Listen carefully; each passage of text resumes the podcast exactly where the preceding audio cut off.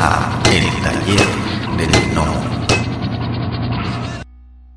Eh, no sé, también en concursos de, de diseños de, surf. También pu publiqué en, la, una revista que llamaba eh, 360 Surf, que era alucinante, tenía una, una, fotografía increíble y todo esto lo llevaba un chico que se llamaba Jaco Endicoechea.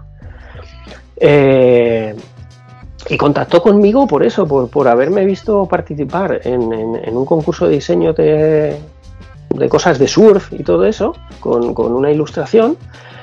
Y me dijo, mira, yo es que soy, eh, bueno, he participado, te he visto tu trabajo, yo he sido jurado, oye, pues no has ganado, pero oye, ¿no te interesaría venirte a una revista de skate que voy a hacer y no sé qué? Sí, sí, encantado. O sea, eh, ya sé que los, eh, los concursos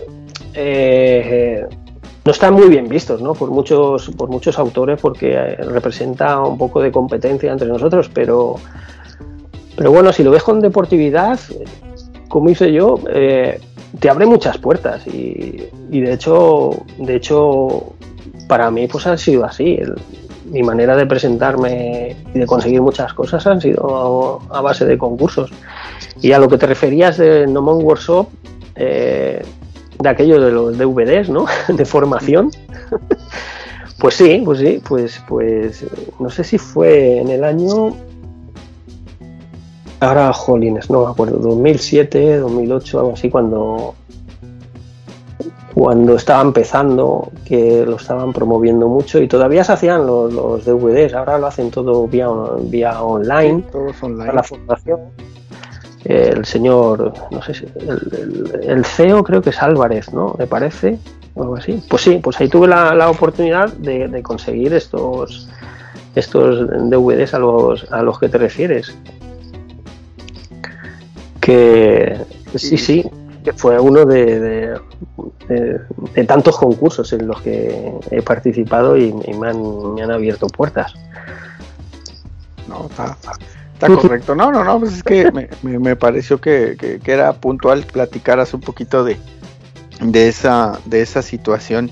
Sí. Entonces, lo que pasa ah, es que eso, bueno, aquello ya era, era tema digital, eso ya fue, eso no hace tanto tiempo, no hace tanto tiempo. Hay un, hay un, un proceso mm, por medio eh, que fue cuando terminé mi corta etapa de dibujante de cómics, que terminó en, en el año eh, 92, que, que, empecé eh, una etapa industrial, allí cerró la, la editorial de Tutain, en ese año cerró, y yo también me cansé y, y di la espalda al cómic durante pues casi 20 años.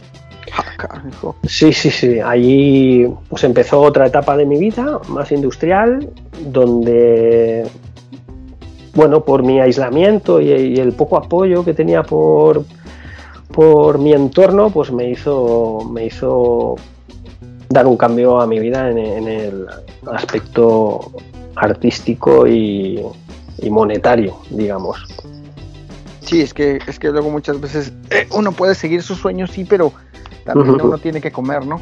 Exacto. Y eso, eso es lo que pensé en ese momento cuando haciendo una de mis visitas eh, rutinarias de buscando clientes, pues topé, topé con una, una fábrica de, de, serigrafía donde entré de dibujante y allí estuve muchísimos años. Y ya te digo, condicionado, condicionado por mi entorno, porque no comprendían que yo fuera dibujante sobre todo, no sé, un, entorno sentimental que no quiero culpar a nadie porque cada uno tiene su formación y cada uno entiende las cosas de una manera, pero eso me hizo no preocuparme más por el más por seguir en el cómic. No te voy a decir que fuera el principal factor, pero fue muy condicionante para mí el dar carpetazo a, a mi vida comiquera y dedicarme a algo más, más industrial que mirándolo ahora desde lejos eh, no puedo decir que haya sido una pérdida de tiempo, ¿eh? todo lo contrario, todo lo contrario, porque en esa fábrica en la que entré, eh, pues nada, empecé a empecé a trabajar con, con las primeras versiones de, de Photoshop, con las versiones primeras de, Painter, de Freehand y, todo eso. Y eso fue una gran formación para mí. Eso casi, casi que fue una, pequeña, no sé cómo decirlo, pues una pequeña universidad donde entré en, como dibujante. Entré cuando se utilizaban medios muy arcaicos, eh, trabajando con Letraset, eh, con, con Ulano, con, y allí, pues mm, después empezaron a, implementarse los primeros ordenadores con los que empecé a familiarizarme. Y, la verdad que fue visto desde mi punto de vista de ahora fue bastante formativo e enriquecedor, que me ha ayudado mucho pues, pues a, pues no sé, a, comprender un poco como maneras de trabajar, de, preimpresión y, cosas así, que, de otra manera no, hubiera aprendido. Sí, otro, te abre, te, te, te, di otro, otro enfoque y otro tipo de, cosas, ¿no? Sí, tú fíjate que te estoy hablando del año, bueno, justo, justo cuando cerró la, la, editorial, la editorial Two Time, yo empecé a trabajar en ese momento. Eh, ya te digo, eh, eh, estaban empezando los ordenadores, yo no me había apoyado del todo por, por, mi, por mi entorno, porque no comprendían que yo fuera dibujante. Yo trataba de explicar a mi entorno que yo era dibujante y me decían, bueno, a ver, tú lo que no quieres es trabajar. Digo, a ver, por favor, yo soy dibujante. yo decía, no, es que yo, eh, yo explicaba, ¿no? A, yo lo llamo entorno sentimental, ¿no? Porque no quiero entrar a, ah, explicar nada más, ¿no? Pero yo trataba de explicar que yo era dibujante y que mi vida iba por ahí, ¿no? Y, me decían, bueno, sí, mira, pero te vamos a ayudar. Eh, te hemos encontrado un trabajo eh, que se trata de que te vamos a, en, una tienda de recambios de, automóviles, eh, te van a dejar un, un ciclomotor y tú cuando y tú cuando le haga, cuando llamen y falte pues un amortiguador o un carburador en un taller, tú coges la moto y lo llevas. ¿no? ¿Qué te parece el trabajo? Digo, bueno, eh, no está mal. Eh, vale, vale, ya comprendo. A ti lo que no te gusta es trabajar. O sea, fíjate tú qué apoyo tenía. Tremendo. Así que la cosa intermedia fue, fue encontrar este trabajo industrial que, que bueno, tenías tu, eh, tu sueldo asegurado cada mes pero tampoco distaba mucho de lo que yo solía hacer, ¿no? Que era, que era dibujar, ¿no? Y, Perdón. Y eso. Sí, sí.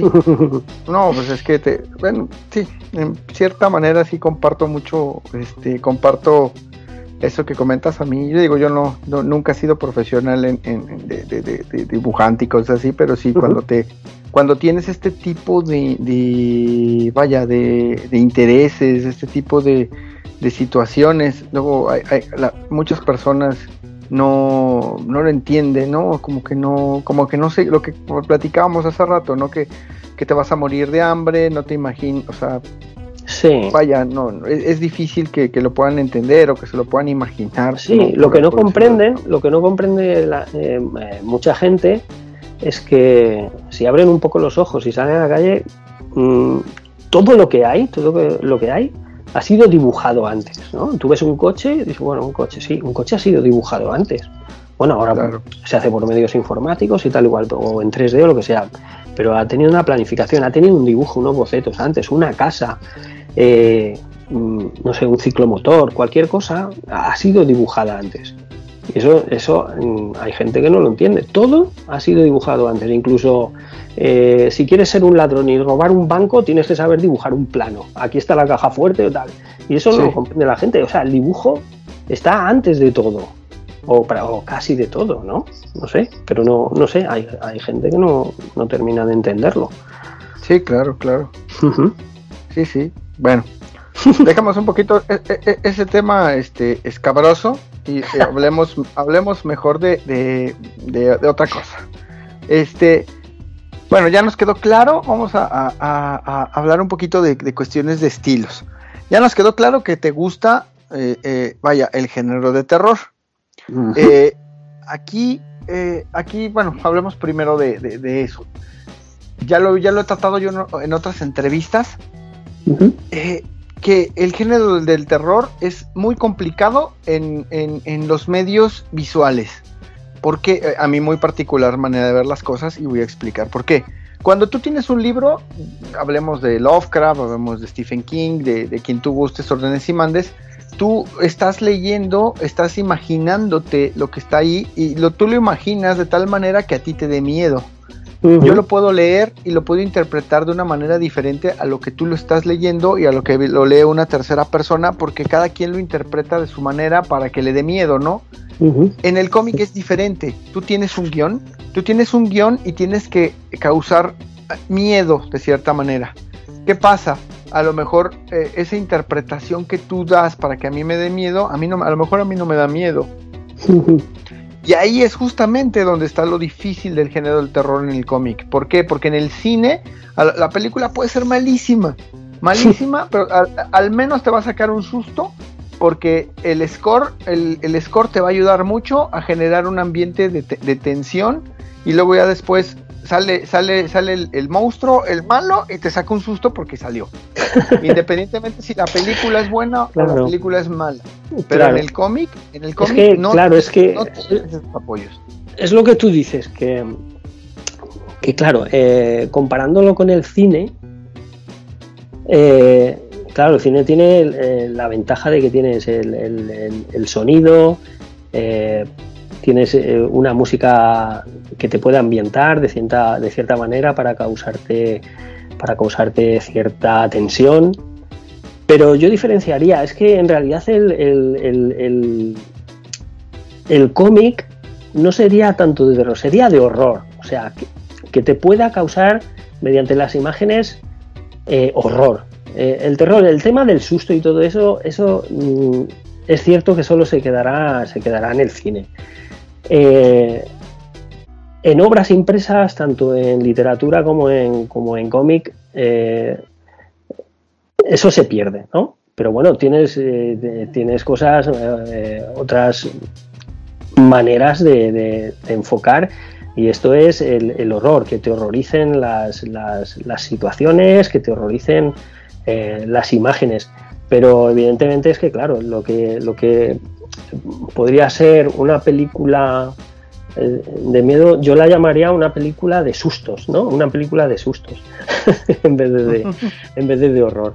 Y, esa, es que esa, esa, diferencia entre un medio y otro siempre va a estar aquí, no, no puedes hacer otra cosa.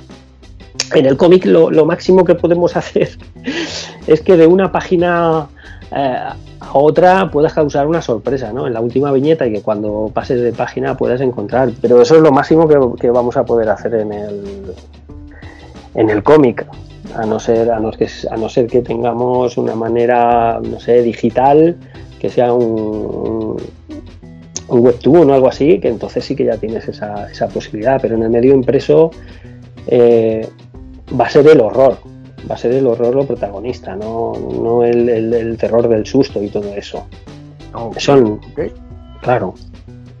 Y ahora otra pregunta, ya sabemos que si, si yo llego, por ejemplo, yo como editor, escritor y te quiero contratar y te digo, ¿sabes qué? Necesito que me hagas esta historia, ¿qué no harías y por qué?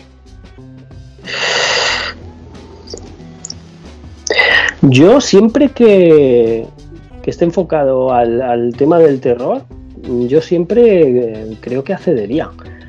Eh, lo que pasa es que, bueno, no sé, a mí me gusta hacer mis propias historias.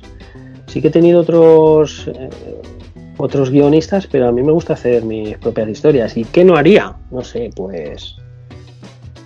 No sé. Me aburriría mucho hacer eh, cómic romántico. no sé, eh, western, cosas así, a no ser que al, que al menos toque tangencialmente un poco el terror. No sé, yo hasta podría hacer eh, eh, superhéroes, que nunca me ha llamado demasiado la atención, pero siempre que estuviera enfocado un poco hacia, hacia el terror, no me negaría, vamos, estaría encantado de hacerlo. No sé, imagínate, por ejemplo, yo veo a, a Hulk como un monstruo clásico. Y, y la verdad es que no me importaría. No sé. No sé si te, Sí, sí, sí. te No, he no, no, respondido no. a lo que... Sí, no, no, no, sí, sí, sí, claro. Este, y otra pregunta, son muy evidentes, pero sí, eh, digo, te- eh, quiero preguntártela. ¿Cuáles consideras que son tus influencias?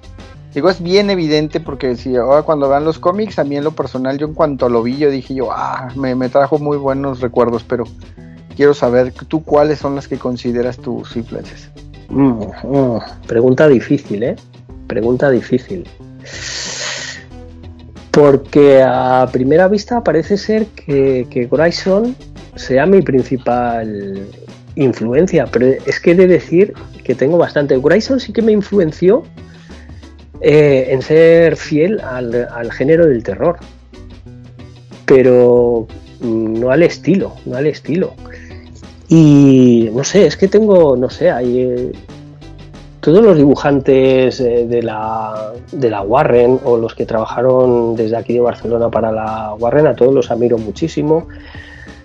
Eh, no sé, José María Bea, Luis García Mozos, San Julián, Portadista, todos esos, todos esos mm, me encantan, incluso, no sé, todos los dibujantes de, de la EC, sobre todo los más jovencitos que empezaron ya, como Al Williamson o Wally Wood, o, todos estos, eh, o incluso te diría que, Will Eisner, incluso. Y, y no sé, y como narradores, como contadores de historias, a mí, por ejemplo, sí, Will Eisner también. Y Carlos Jiménez, el, madrileño eh, Carlos Jiménez, no he visto persona que, cuente mejor las cosas que, Carlos Jiménez, también es una, influencia en cuanto a, a, narrar.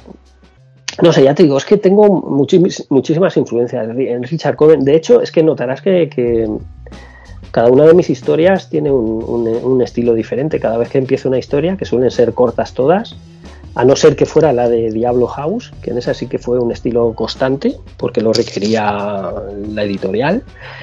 Pero cuando hago cómic independiente, eh, como esto que he hecho para Tutine o, o para la revista para la revista Chulu, que es para la que suelo colaborar, todos son todos son muy todas las historias son muy muy diferentes en cuanto a no tanto a narración, pero cuanto a, a estilo, a, son todas muy, eh, muy diferentes. Por ahí andaría la cosa. Bueno, pues nada, eh, adelante, Ok, vamos. Maestro. Sí.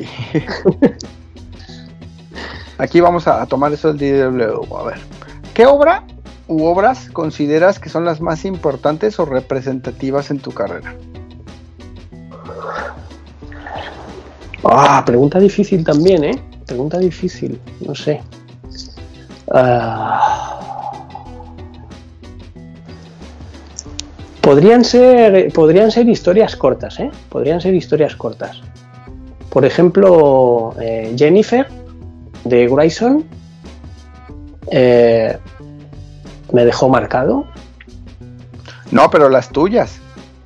Ah, te refieres a mis obras. Ah, vale, vale. Bueno, la verdad es que no. Eh, no tengo una, preferida, le tengo mucho cariño, mucho cariño a todas.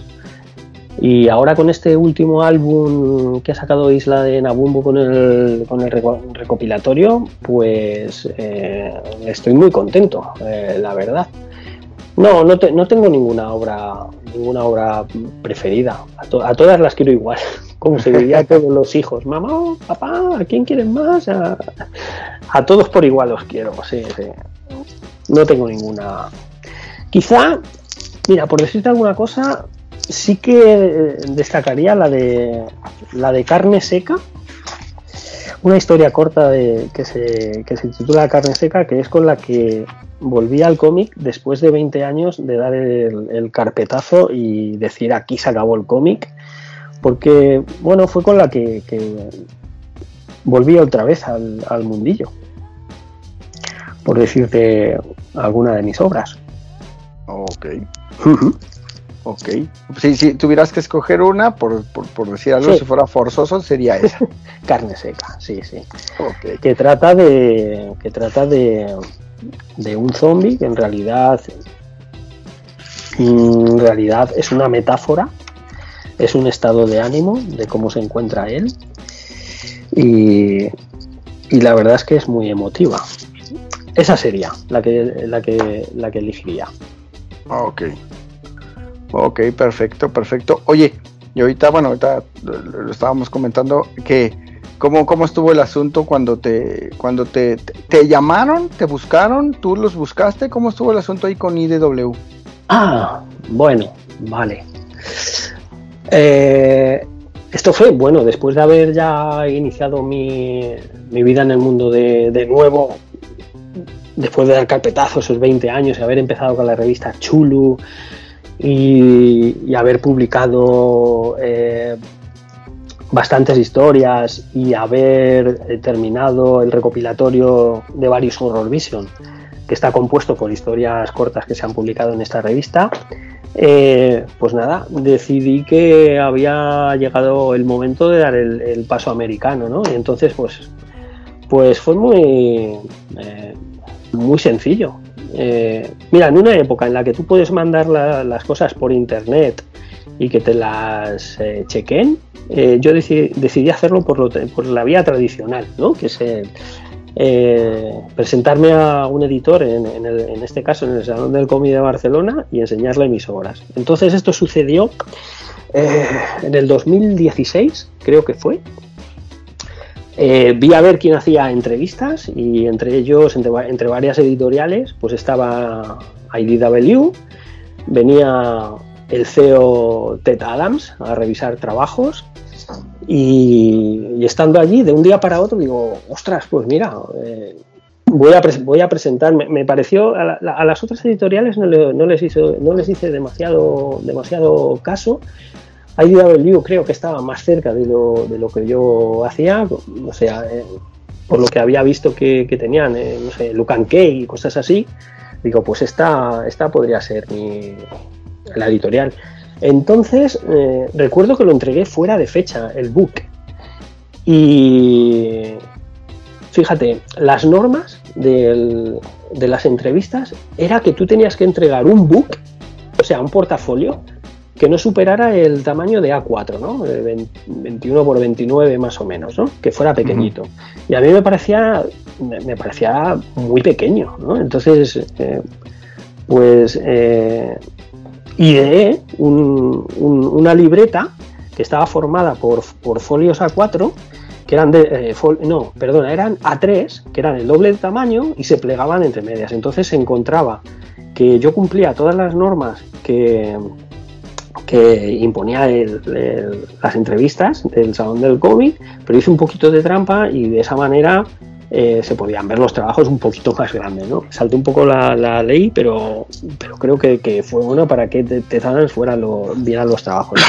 bueno, entonces eh, resulta que sí, que aceptan mi entrevista, aunque la entregué fuera de tiempo, pues muchas gracias que han llegado hasta el final del podcast. Si les gustó el contenido, por favor, denos like, compartir, suscríbanse o pónganos un comentario en la plataforma donde nos escuchen para que podamos llegar a más personas. Muchas gracias. La voz y la producción de este podcast estuvieron a cargo de Adro, a un guion de El Piedra. Para todas sus dudas, sugerencias y comentarios, tenemos la siguiente dirección de email tallerdelnomo.yahoo.com.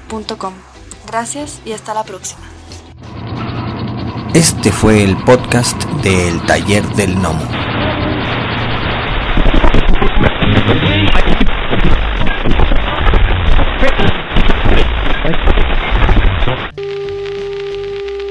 For the next 60 seconds, this station will conduct a test of the emergency broadcast system. This is only a test.